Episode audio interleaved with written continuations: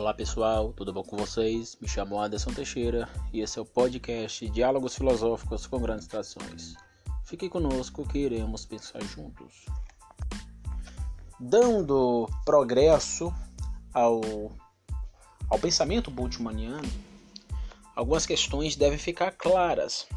Hoje ainda vai servir ainda como uma espécie de introdução, porque veremos cinco pontos importantes ao olharmos para o esquema do Bultmann como um todo é, esse é o segundo podcast. É, no terceiro, eu falar do contexto intelectual religioso de Bultmann, falaria do pietismo, do pensamento existencialista e fenomenológico, existencialista mais no lado do Kierkegaard, fenomenológico existencialista no lado do Heidegger, e também falarei do próprio Barth, que também teve uma influência no Bultmann, até porque Bultmann era um neo-ortodoxo. É claro que na década de 40 ele abandona a neo-ortodoxia discordando de parte do seu sobrenaturalismo, sobrenaturalismo a qual o próprio Paul Tillich também criticou Calbart, né, por aderir o princípio da autonomia da modernidade e é, a esse cientificismo, a gente vai abordar uma crítica a Bultmann nesse lado, não exatamente no lado teológico, mas no lado mais é, das ciências no campo cientificista.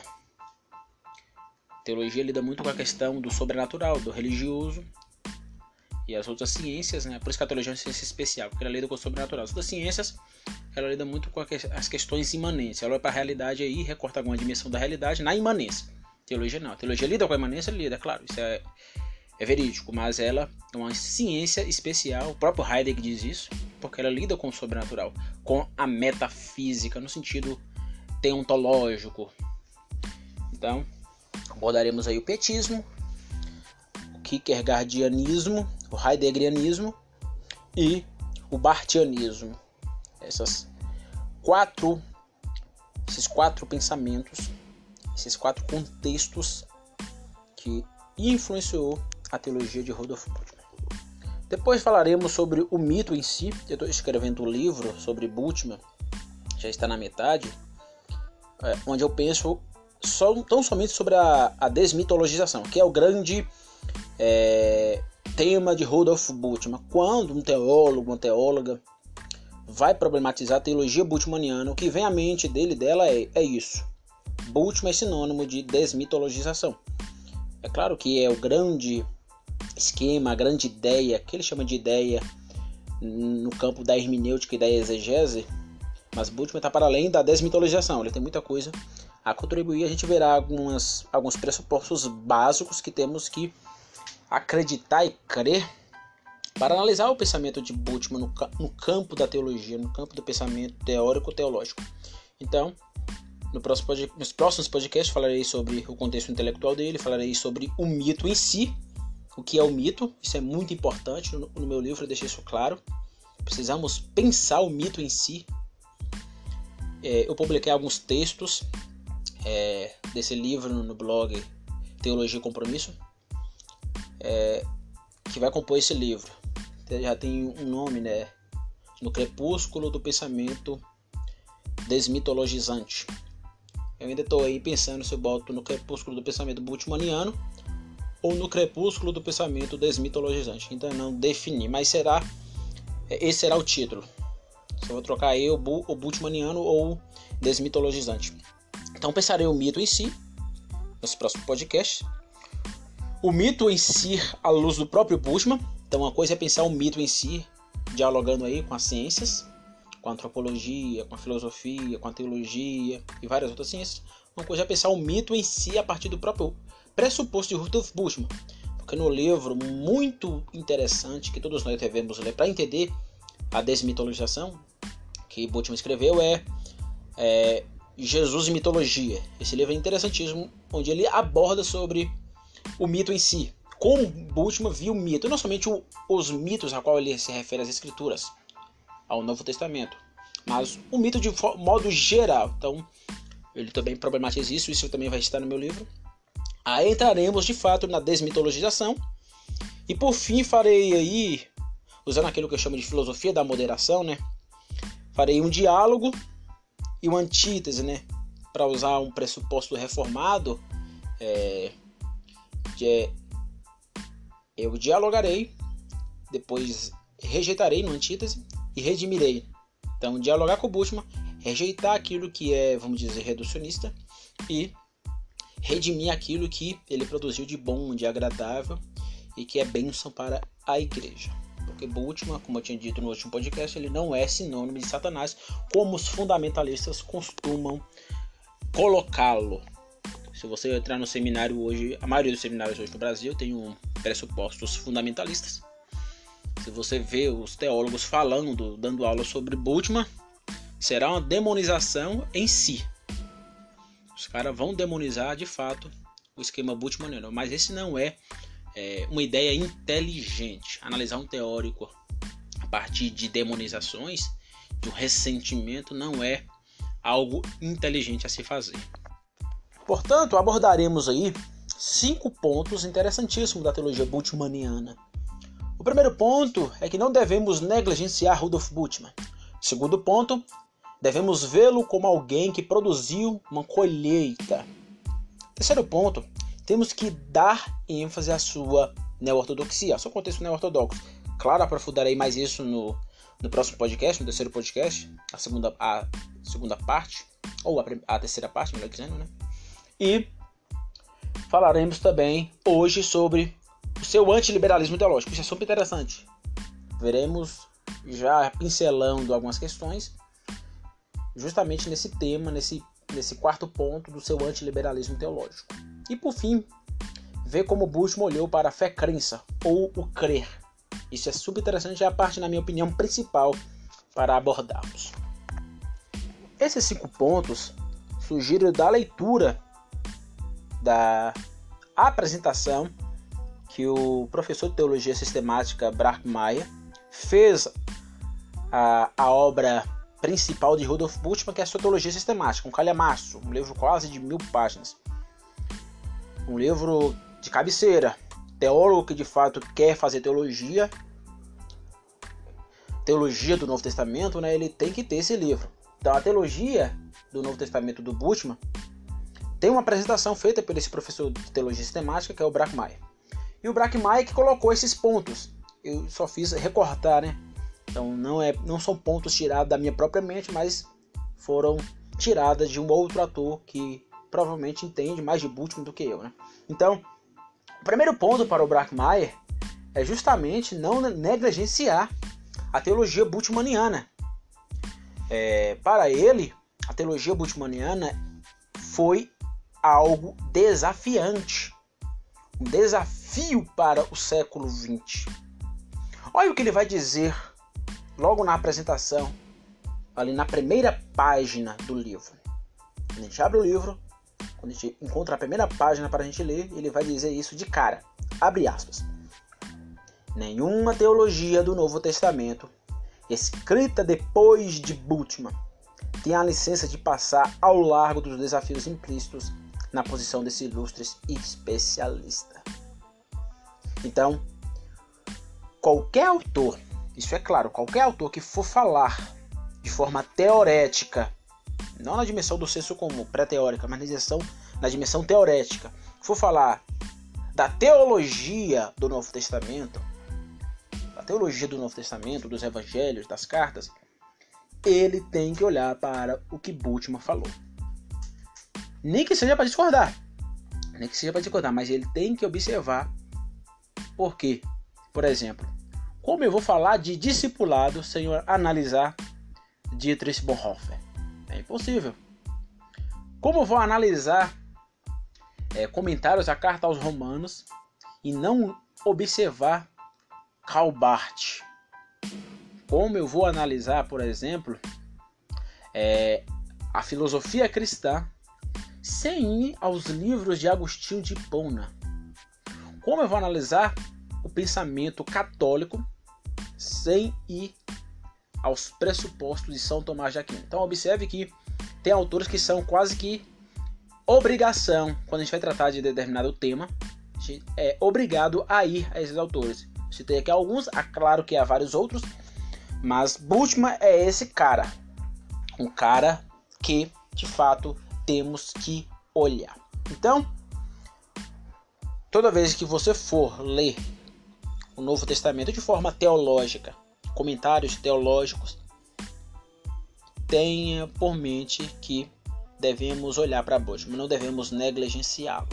Então, seminários não deveriam negligenciar Rodolfo Bultmann. É, as faculdades, porque Bultmann está para além do cristianismo.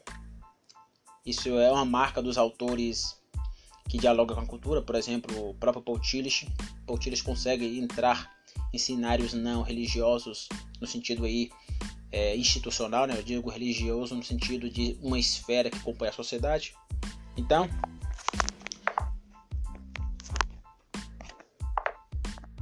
então Rudolf Bultmann não deve ser negligenciado. Segundo ponto, o Brackmeier vai dizer que a teologia de Bultmann possui as características de uma colheita teológica, precedida de intenso cultivo da lavoura que é o texto bíblico e a sua exegese. Brackmeier vai dizer isso. Então, olhar para a teologia de Bultmann, segundo Brackmeier, é ver que ele produziu uma colheita teológica. Bultmann foi uma mente fenomenal.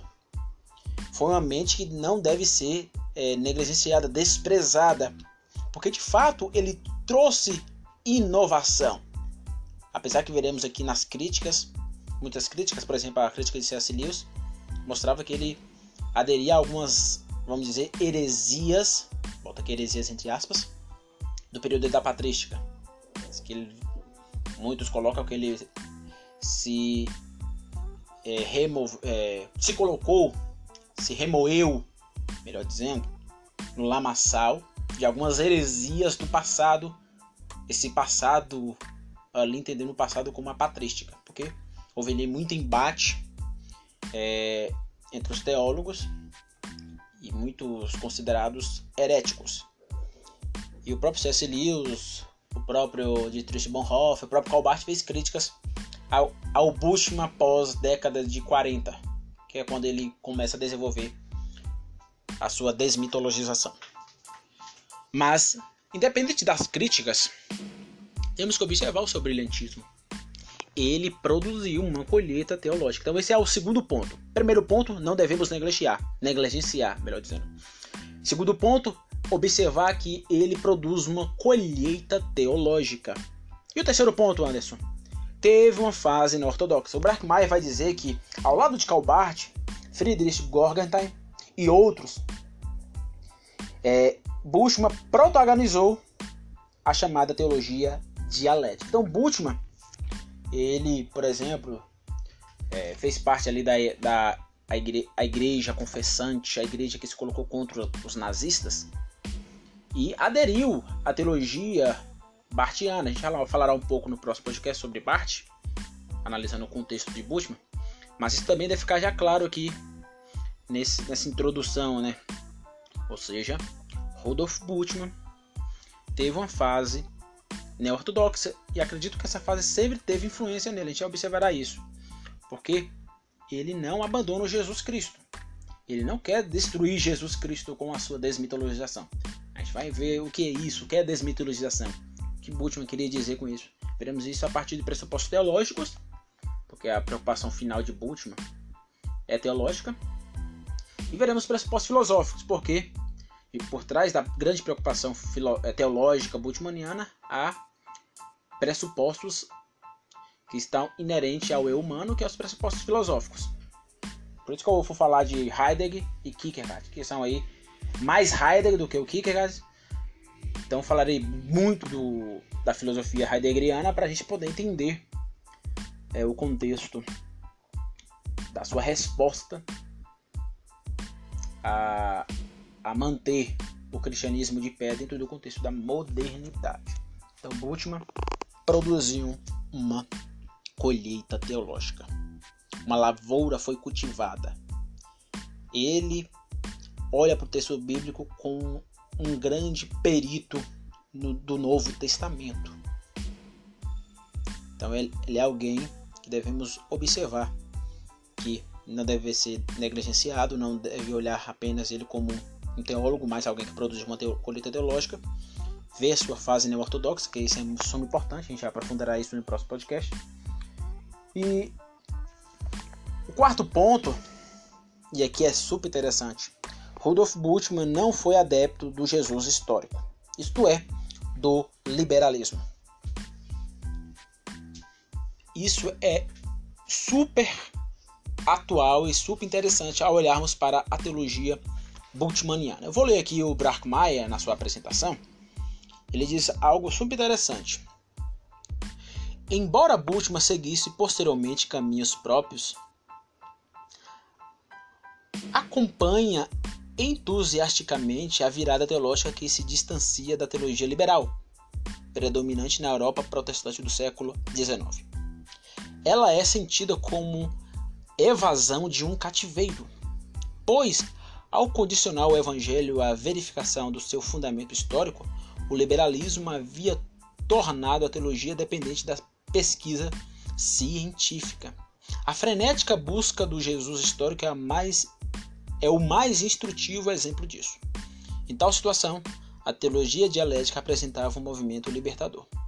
Emancipar a fé dos resultados cambiantes da pesquisa e reconquistar a autonomia da teologia no universo das ciências. Ninguém vai entender, e aqui é o grande ponto, ninguém vai entender Bultmann enquanto desconsiderar sua oposição à teologia liberal e seus pressupostos. Então, para Bultmann, o grande problema da teologia liberal era reduzir Cristo apenas à dimensão historicista. Por que tanta ênfase no Jesus histórico? Se a gente for analisar o pensamento de Hermann Doiver, qual o grande Doivet tira um capítulo inteiro do seu livro No Crepúsculo do Pensamento Ocidental para falar do historicismo. Então, por que Jesus histórico? Porque justamente o, o historicismo estava amparado em todos os pressupostos dos cientistas na Europa, inclusive dos teólogos. Os teólogos vão aderir quem como pressuposto filosófico? Hegel. E Hegel é o pai, vamos dizer, do historicismo, entre aspas aqui, né? Ele é um dos principais nomes do historicismo. Se você é, ouvir os podcasts que eu falei sobre Edmund Russell, eu falei sobre isso. Que ele foi um historicista. Ele abstrai a dimensão histórica da realidade dentro do espírito do seu processo dialético, né? Tese, antítese, síntese.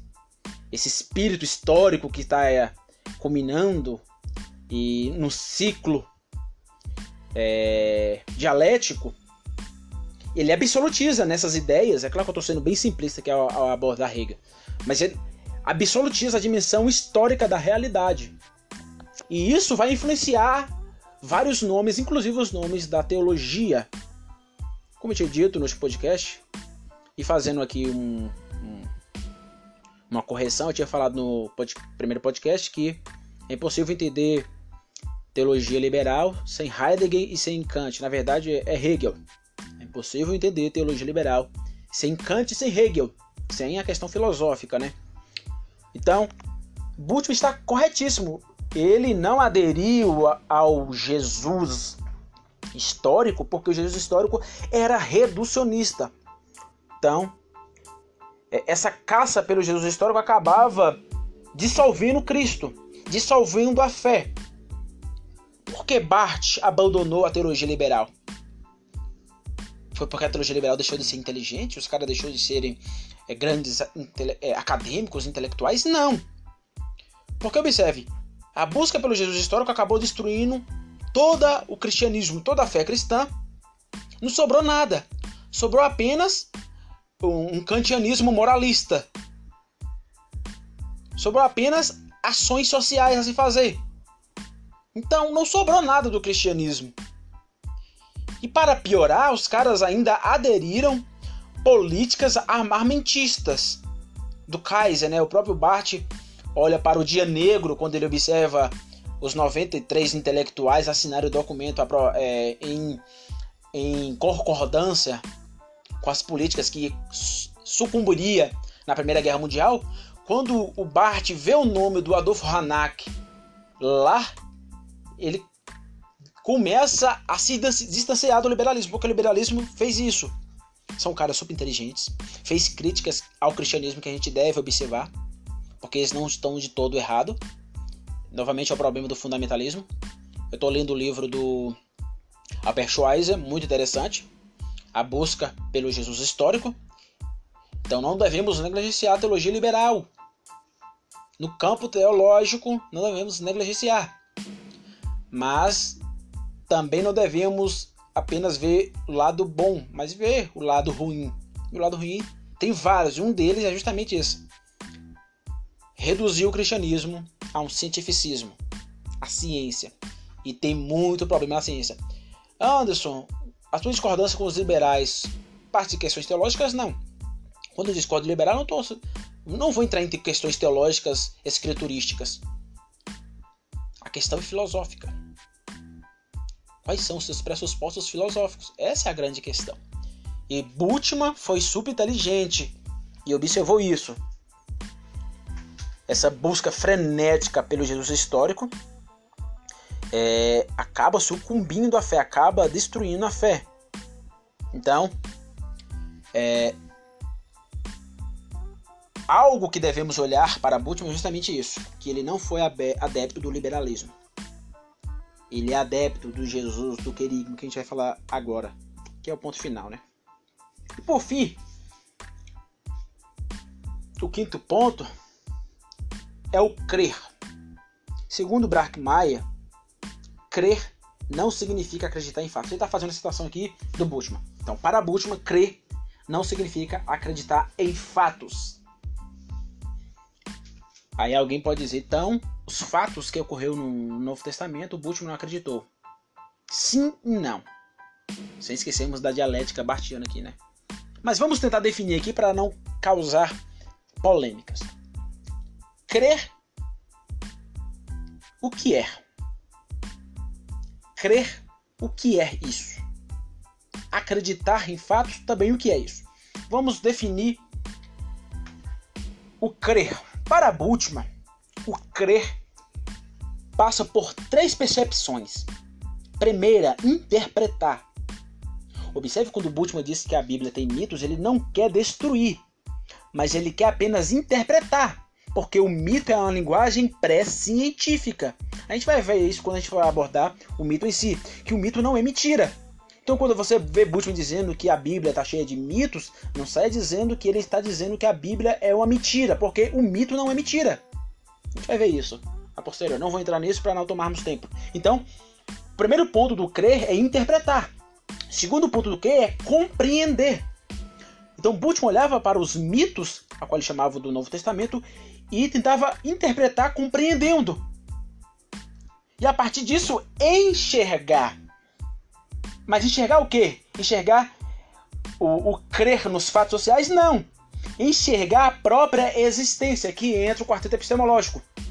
Então, para Bultmann, esse eu humano, esse eu que de forma socrática está buscando conhecimento, ele deve crer nas escrituras, no Jesus da fé, por meio de uma compreensão interpretativa, enxergando a sua própria existência. Enxergando a sua própria existência. Então, por que o crer é algo que não deve ser levado a acreditar em fatos concretos? Porque acreditar em fatos aqui, para citar o Brachmeier, está lidando com o empirismo imanentista, o cientificismo, os fatos científicos.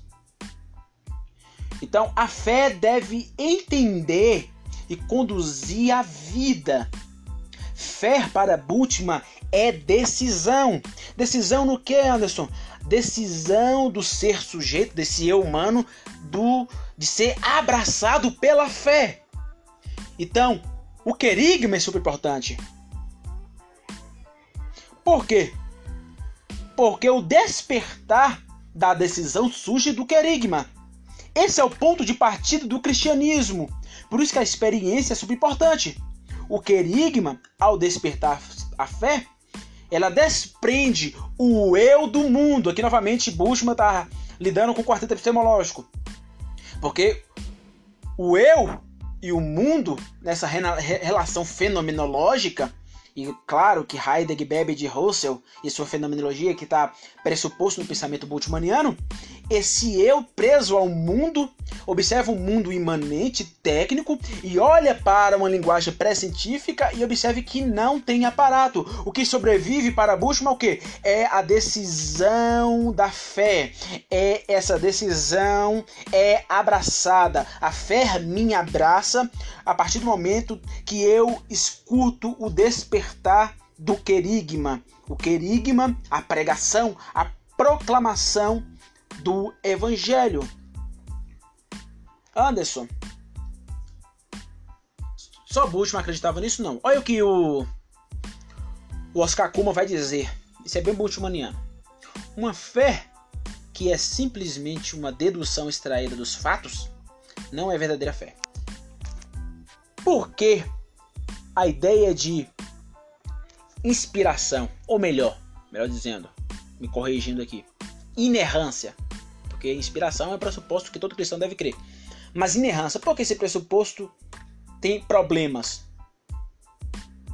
Primeiro, esse pressuposto tem problemas porque quer colocar as escrituras dentro da modernidade. Como assim, Anderson? Ou seja, os camaradas que dizem que a Bíblia é inerrante no sentido é, de palavra a palavra, ele quer fazer uma leitura das escrituras como se fosse um livro de matemática escrita por um matemático como se fosse um livro de física escrito por um Isaac Newton, como fosse um livro científico, como se fosse um livro científico escrito por Albert Einstein. Então, esse é o grande problema da, da, do pressuposto da inerrância bíblica de alguns teólogos fundamentalistas. Existe uma inerrância bíblica, existe, mas ela é macro. Como assim, Anderson? O motivo base de criação, queda e redenção é inerrante. Não erra. Porque se a gente olhar de forma moderna, tecnicista para as escrituras, a gente vai ver problemas lógicos, isso é, é contradições, isso é, é, é verídico. Isso anula as escrituras? Não! Porque ela foi escrita dentro de um processo histórico-cultural pré-científico, diferente dos nossos. Então, quando alguém diz a Bíblia é inerrante no sentido cientificista, é um erro. A Bíblia é inerrante, mas no sentido macro-religioso, não imanente, tecnicista. Então por isso que Bushman disse que crer não significa acreditar em fatos. E isso é uma grande verdade. Porque o acreditar aqui é o cientificismo, é o fato científico, é o empirismo imanente. Crer é enxergar, não acreditar. Crer é enxergar, não acreditar.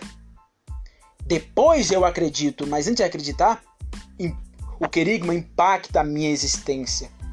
E eu compreendo e enxergo a minha própria existência interpretando as escrituras sobre o eu e sobre os, os outros eus da igreja. Então observe que Bushman está é, condenando a teologia liberal justamente por causa desse fato de querer reduzir Jesus ao historicismo e o problema de muitos fundamentalistas de querer colocar as escrituras, o Novo Testamento, dentro de uma linguagem moderna. A Bíblia não foi nos dada para é, resolver nossos problemas é, científicos modernos, não. Você não vai encontrar ciência na Bíblia, sinto muito. Você não vai encontrar ciência na Bíblia. Você não vai encontrar matemática na Bíblia. Você encontra de forma pré-teórica, do senso comum mas de forma teorética você não encontra. Por quê? Porque a Bíblia foi nos dada para dar testemunho de Cristo. Testemunho do Jesus Cristo. A partir do motivo base de criação, que é de redenção, em Cristo Jesus. E a ciência não sai da Bíblia. É claro que eu tenho um motivo base religioso vindo das Escrituras, mas eu faço ciência não olhando para a Bíblia, mas olhando para a realidade. O motivo base religioso está no meu coração, que as escrituras mostram, está.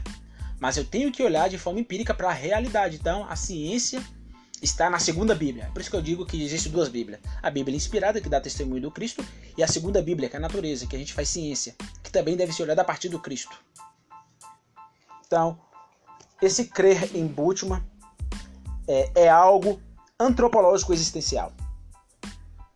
Então, Bultmann observava que o querigma, o querigma, ao despertar a fé, desprende a pessoa do mundo, inaugurando uma existência escatológica em confiança em Deus.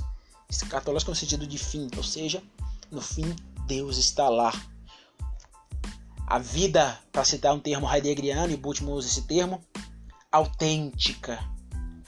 O querigma, quando eu sou abraçado pela fé ao escutar o querigma e tomo a decisão de dar o salto, para citar o Kierkegaard, e isso impacta a minha existência no porvir. E a partir disso, em confiança a Deus e na vivência do amor ao próximo, eu glorifico o Mestre da Galileia. Então é isso. Então, meu muito obrigado. Tchau, tchau. Até o próximo podcast.